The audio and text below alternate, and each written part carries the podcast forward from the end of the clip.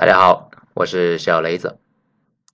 被遗弃的民族企业，某想是怎么走到今天这一步的？文章来自于微信公众号“九编”，作者二号头目。想一想，还是用某想吧，不然弄不好啊，这个章节呢，可能就有麻烦了。大家呢，多多体谅。这两天呢，在网上啊。很多说这个某想的事情，作为一家年销售额四千亿、世界排名一百五十位左右的巨型企业，居然能够把口碑弄到这个地步，那也算是现代社会的一大奇观了，确实值得说一说。按照习惯呢，这种企业如果盯着那种十几亿、几十亿的小数目啊，有点小气。我们呢，从某想三十多年的发展脉络来出发，捋一下。他如何走到今天这个地步的？本文力求客观，不带情绪，也希望大家呢能够客观的看待这个事情。首先，我们来说啊，三次飞跃。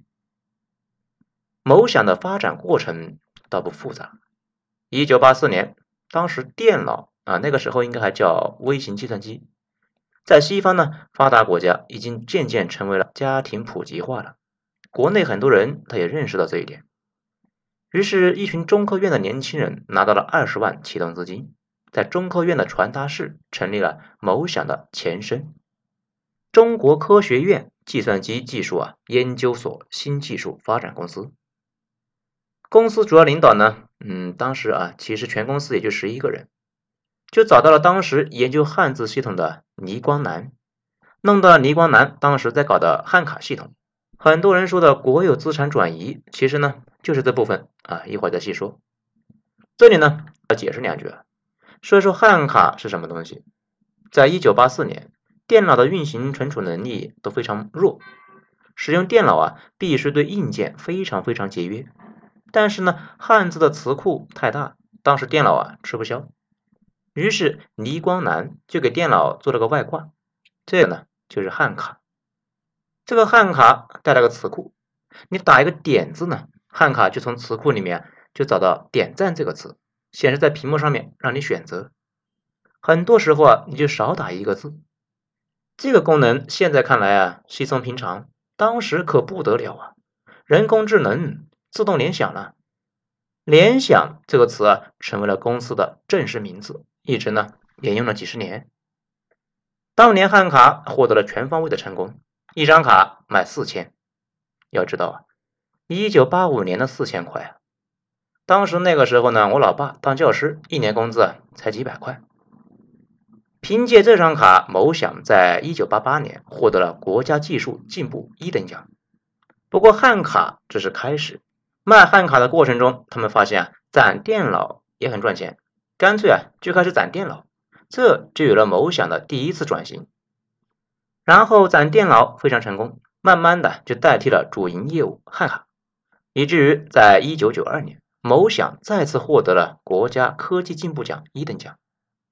这个一等奖多多少少啊带有一点鼓励性质，表现出了国家的一个态度。攒电脑能有啥技术含量吗？这都给奖，这说明啊国家还是希望更多的企业都去啊研究怎么赚钱，哪怕你攒个电脑呢。巨大的成功使得某想再次实现飞跃。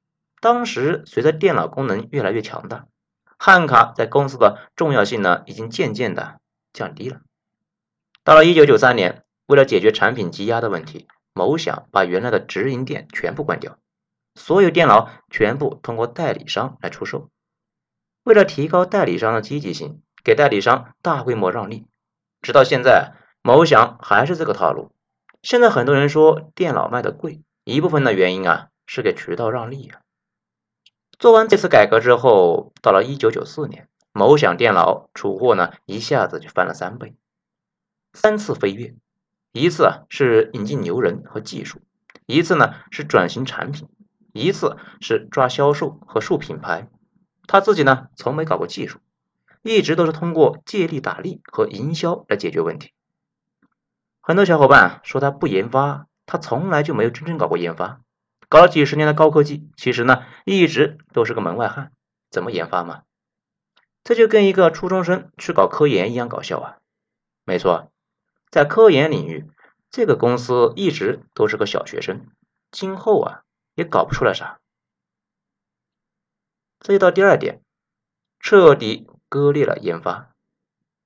在一九九四年之后，某想看起来还是很风光，其实呢出现了很大的问题。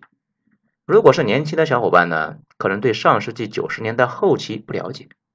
在当时的电脑市场中啊，出现了一个怪兽级的劫掠者，Rita。到了1993年，英特尔下场进入了芯片组领域，很快占有率达到了百分之九十以上。而微软在1995年推出的 Windows 95系统呢，免费提供给电脑生产商，很快占领了操作系统百分之九十五以上的市场，相当于软件、硬件都被这两家公司呢给控制了。他俩又捆绑在了一起，当时被人们称为呢 Vita。面对 Vita 的气势汹汹呢，做操作系统或者芯片固然是个选择，但是啊，显然会撞上那两个巨头。某想该往何处走？这个时候，公司内部就爆发了一次大分裂。倪光南作为公司的总工程师，要求啊投入资金来做芯片研发。作为董事长的老柳呢，他不同意。最后，在集团大会之后啊，倪光南辞职了，离开了做了多年的某想总工程位置。这具体的原因呢，老柳说过，就是在 Vita 的垄断之下，如果做芯片研发，就只能够和对方硬碰硬。不要说那个时候的某想啊，当时欧美大厂一起上，照样啊被 Vita 杀的是人仰马翻。某想跟那些欧美大厂比起来，那毛也不是，根本打不过，打不过就加入嘛。既然研发研发不过他们两个，那我就帮他们两个卖货。从现在来看啊，也不能够说老柳的决策就是错的。瑞特的成功并不是简单两家公司的成功，而是战后几十年美国风投资本驱动下，无数公司在计算机领域不断投入，产生了无数的计算机公司和天才技术专家，衍生到最后呢，才出来这两家公司。中国当时啥都没有。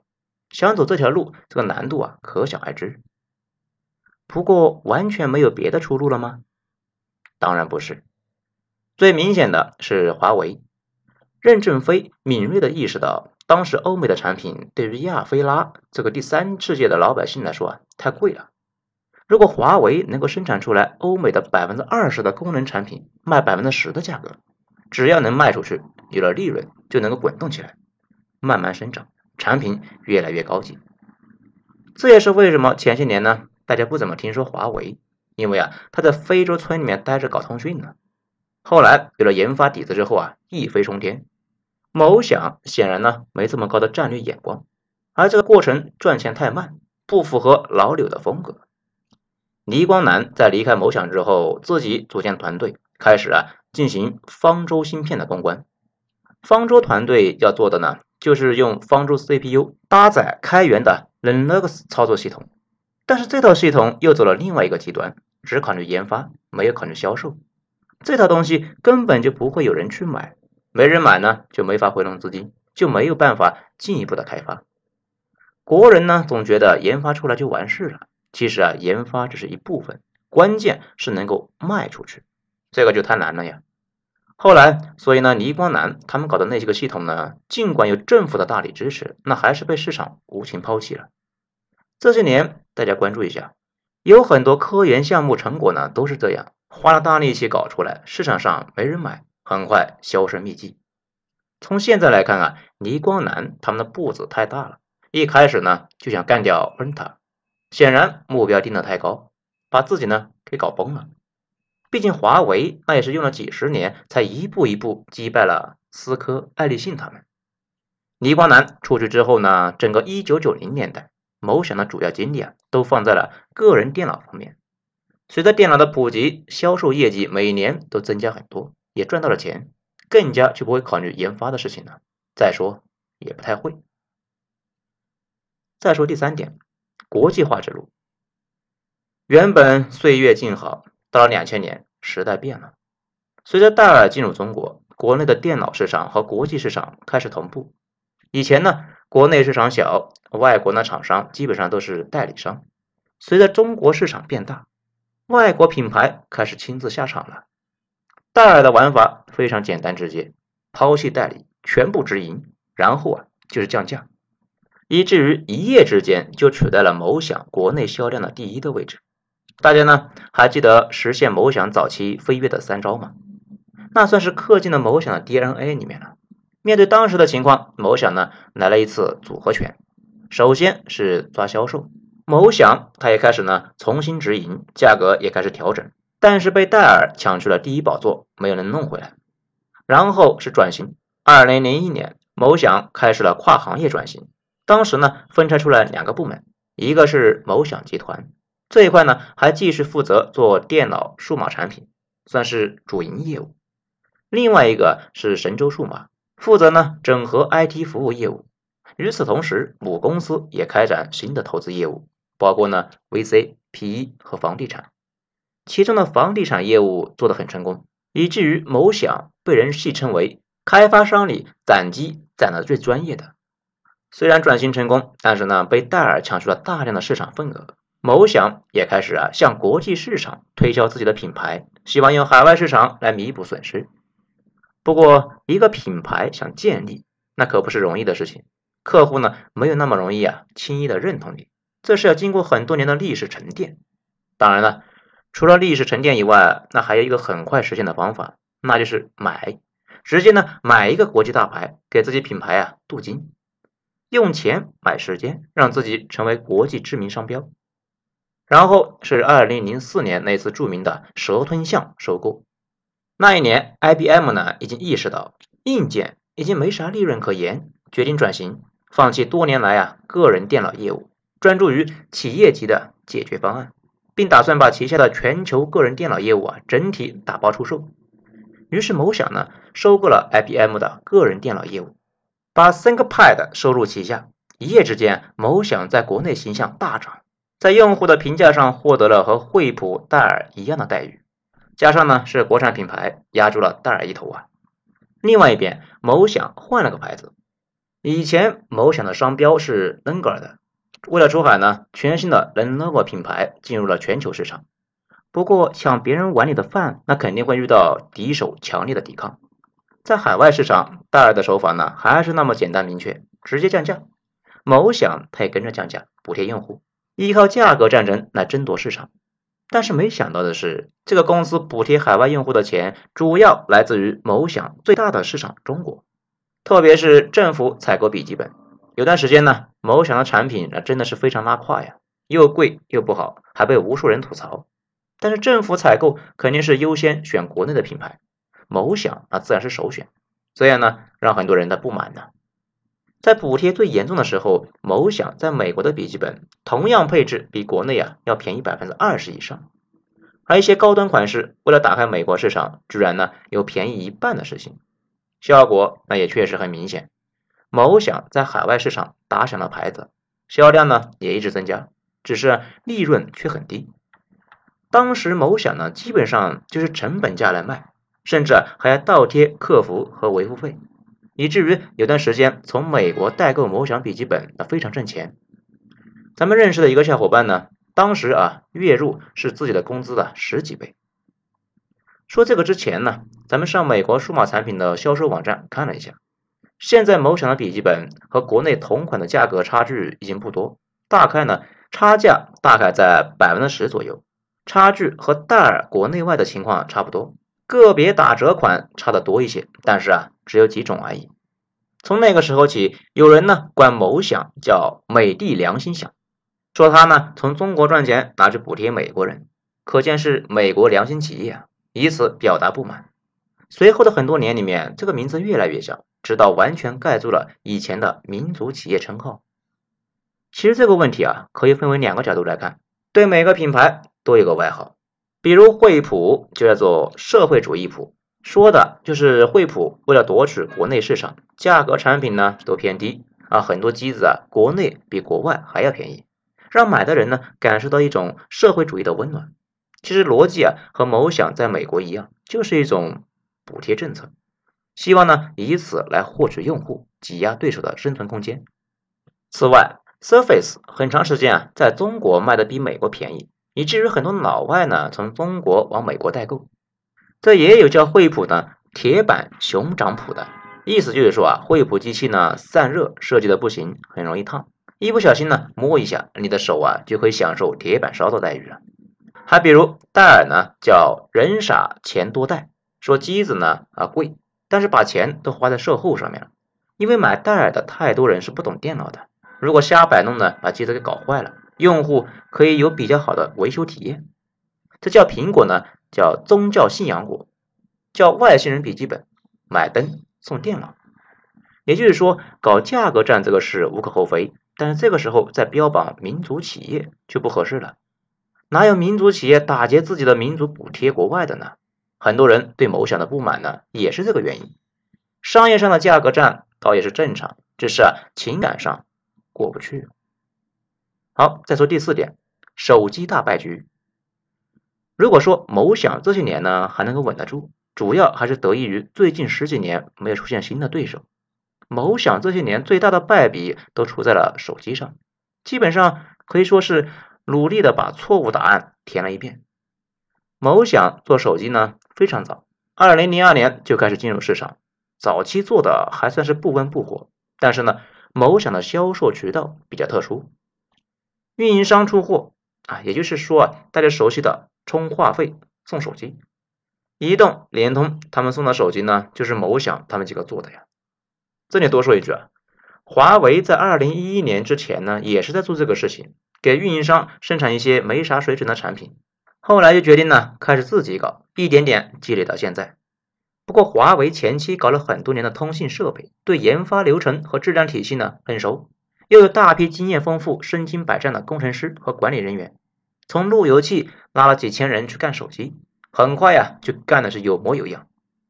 某想他就不一样了，他没有真正意义上研发过产品，做事情呢东一榔头西一棒槌的瞎折腾，别人干啥他干啥，没啥积累，也没有啥呢基本的研发能力。看苹果出了个 iPhone，自己呢他也想学，就做了一个乐风，很快就凉了。当时那还是功能机占主导。于是某想做多产品，高中低端都生产，一年呢能出几十个款式。到了二零一二年，小米开始发力。当年的小米在手机市场上就如同炸弹呢，横扫中低端市场。面对这种压力，某想他也有感受，也想求变，也想做智能机，最好呢是能够引进高端品牌。这不就是把当年收购 IBM 的那个个人电脑那一幕，重新在手机市场走一遍吗？只能够说，随着时间的推移，这个公司啊，连一点进步都没有。找来找去呢，找到了摩托罗拉。问题是，摩托跟诺基亚一样，是上一个时代的王者，在智能机的时代，那就是个弟弟啊。某想的眼光，那也是真的无语啊。后来买的摩托，他也没赚到啥钱，然后开始组建自己的手机销售网络。结果呢，在是学习小米网络营销，还是传统门店营销方式之间的摇摆。一会儿这样，一会儿那样呢，哪边都没搞明白，越亏越多，亏了呢就换手机部门的主管，每次换了人，战略就要调整，前期投入不但打了水漂，新战略又要前期投入，狗熊掰棒子，最后手里啥都没有。反观那几个做得好的厂呢，基本上目标都很明确，一直往前推进，到现在啊，玩的也都还不错。而且大家可能不知道。这个公司做手机、做平板、做自动驾驶、做搜索，基本上做啥赔啥。唯一会做的、最擅长的就是收购美国公司，然后用中国市场补贴美国。再说第五点，崩塌。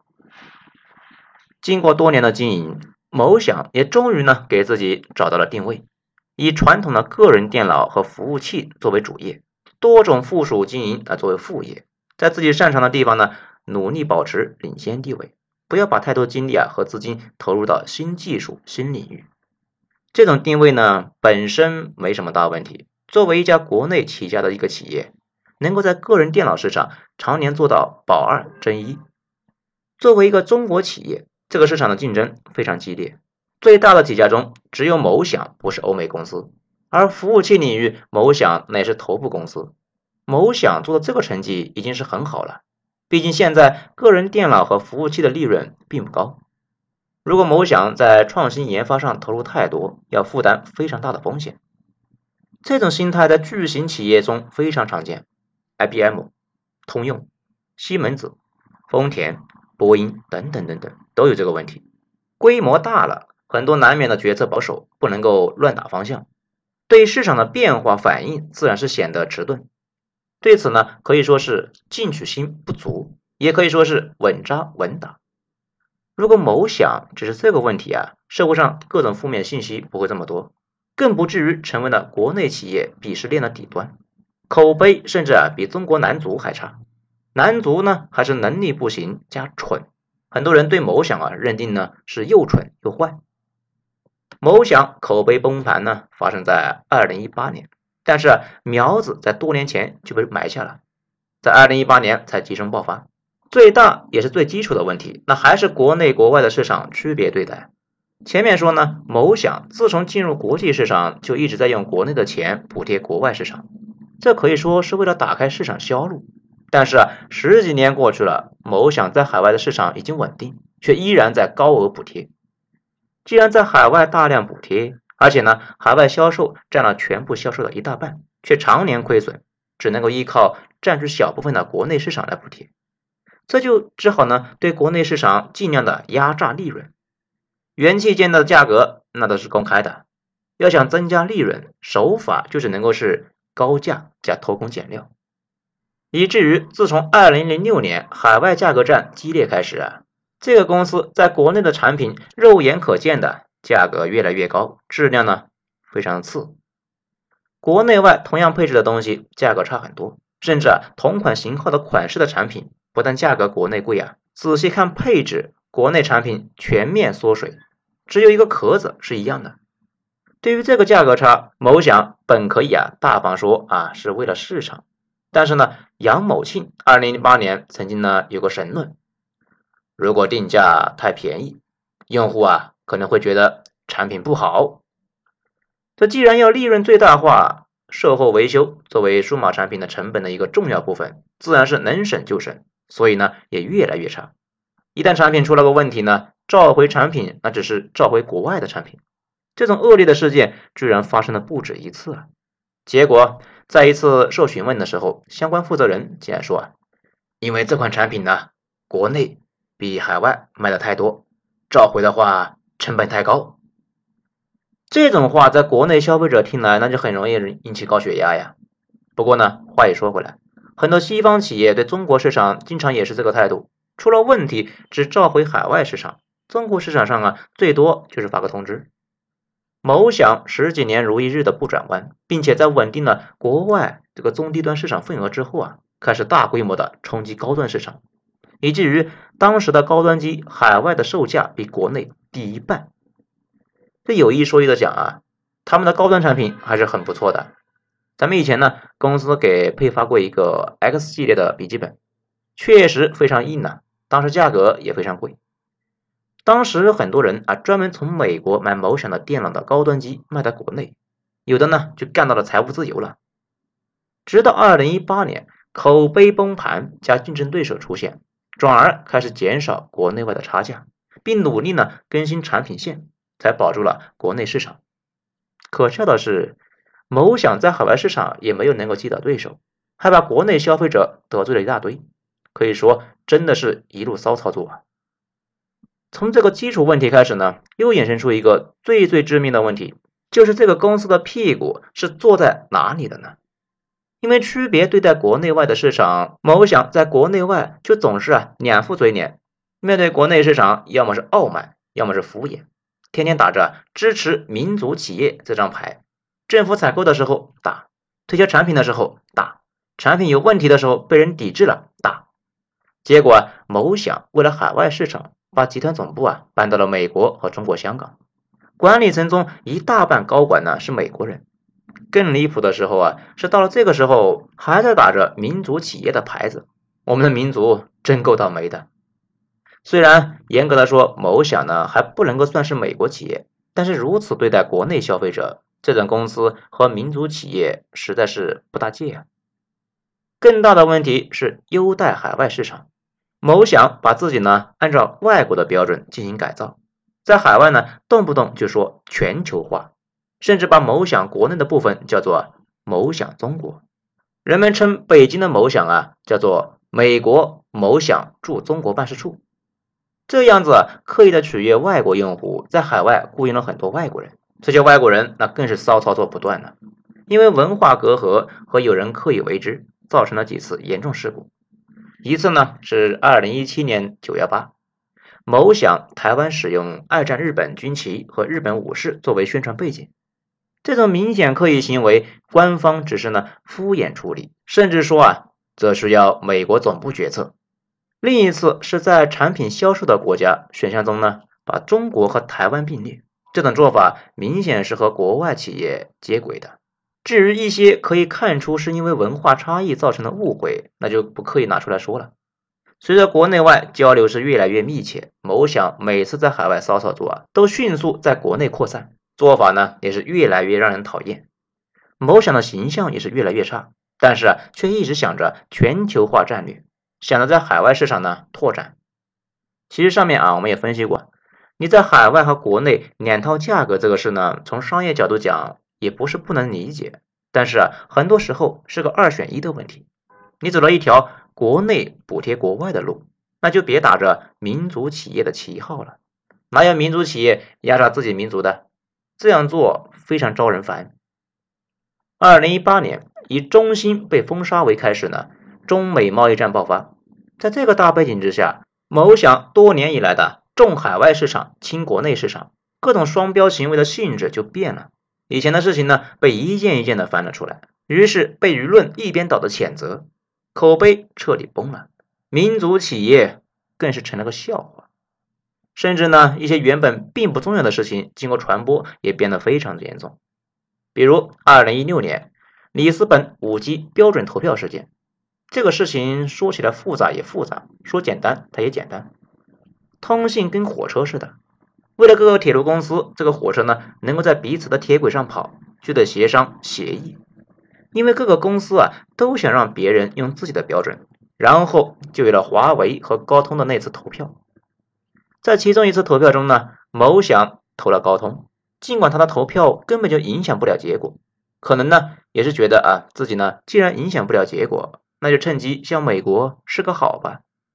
可是谁能够想到，这个事很快传到国内啊，群众群情激愤，对他的声讨那是一浪高过一浪。这种行为呢，政府可能觉得啊能接受，商业圈呢也觉得能够凑合。后来任老大跟老柳通过电话啊表达了理解，但是老百姓他不接受啊。老百姓的观念里面，大是大非的问题要有立场。如果不是百分之百的忠诚，那就是百分之百的不忠诚。更严重的是，即使到了这个时候，某想依然是不愿意转向。想想呢，也是没有办法。十几年来，在海外市场投了那么多钱，表现了那么久的国际化，不惜把国内市场的口碑都败掉了。这样费力好不容易获得的市场，一旦公开表态站队，那肯定是主动招雷呀。而几十年来没有核心技术的问题，这个时候成为了某想的死穴。所有东西都能买的时候，不过是利润率的变化，在贸易战封杀之下，就是个死路。某想虽然早期起步早，但是啊，在二零一八年，虽然看起来体量呢还很大，但是不过是空心的。别说和华为比了，甚至啊不如小米。如果封杀，即使国家全力支持，老百姓放弃前嫌支持你。某想，你有什么东西卖呢？一九八四年，某想开张的时候什么都没有，倪光南带来一个汉卡，某想啊才有了产品。如果美国封杀，现在的某想又会手里面什么都没有，某想只能够怂啊，不表态，不出头。这就像课堂上老师要提问，没好好复习的孩子呢，恨不得把头塞到桌子底下，努力的不让美国看到自己。同时，稍微呢往中国市场倾斜一点，希望呢贸易战赶快过去，自己呢得以继续过去的岁月静好的日子。从这里啊也能够看出来，某想这个公司呢，从商业角度来看，倒也是挑不出什么毛病，只是做事呢总有那么一种不上台面、不体面的气质。至于某想股权的问题，主要是否有非法侵占国有股份的问题。某想股权变动复杂到啊，能够写本书。但是呢，大方向很简单。这个公司啊，最早资金是中科院给的，人都是中科院分出来的，技术是倪光南从中科院带来的，中科院一直是百分之百的持股，然后利润分配方案是百分之六十五归中科院，百分之三十五啊归员工。然后两千年的时候，在老柳的操作之下，把百分之三十五的分红权变成了股份。然后二零零九年，中科院以二十九亿元把自有的百分之二十九的某享控股股份出让。也就是说啊，二零零九年某享的作价只有一百亿。这笔账呢，我不知道是怎么算的，而那二十九亿怎么来怎么去的，也是一笔说不清捋不清的糊涂账。这相当于说呢，当初用了中科院的名声和资源倒腾了一个公司，现在啊，中科院占比已经很低了，而且呢，在某享董事会上也没啥控股人。当然了，如果走法律程序啊，我估计啊，全程那也是合法的。尤其早期的很多事情都不一定有立法呀。这最后呢，说一下，按照某享的新的财报，去年销售额大涨，达到了四千亿。利润大涨，达到了八十亿。算一下，百分之二的利润率呢，还是大涨以后，总共八十亿的利润，其中九点三亿呢给高管发了工资。这里呢有个问题：公司给高管发高薪有问题吗？如果你大大方方的承认自己是美国公司，这个一点问题都没有，因为美国企业就是这样的，甚至奥巴马都攻击过华尔街给高管发高薪。其实啊，不止华尔街，整个美国都这样。但是某想一直在标榜民族企业嘛，冒充民族企业赚了钱，是不是就得跟这个民族的人观念保持一致呢？我们民族讲的就是啊，德要配位。你用这个牌子赚钱，你就得有自己的担当。你做不到，那你就该骂。而且呢，消费者作为衣食父母，骂你你就忍着吧，毕竟呢，也没什么无缘无故的爱。也没有啊，无缘无故的恨。深层次里面讲啊，某想在法律上估计是没啥问题，不然呢，用不着大家说，早就被查了。本质都是大家呢对某想满满的失望，还是当初啊，你把自己啊捧得那么高，大家呢也认可你的地位，什么民族品牌呀，什么行业教父啊，地位和尊重都给足了，最后你却成这样，不思进取，不断挑战本族老百姓的底线呢，或者说。这个公司跟咱们现在看到那些网红是一样的，没啥理想，只想呢多多赚钱，怎么赚怎么来。只是现在呢，没有一个网红自己说自己的是民族网红。如果那么说啊，估计也要挨骂呀。当然了，有不少人说老柳卖国贼，这个呢也谈不上。对于某想啊，再总结一句：给过你机会呀，你不中用啊。是啊，你不中用，菜。就是原罪，菜还搞出那么多骚操作，也难怪大家日常骂他了。好，本章就说这些，下章呢咱们接着继续。如果觉得播的不错的话，希望大家给本专辑一个五星评价，谢谢。精彩，咱们下章接着继续。我是主播小雷子。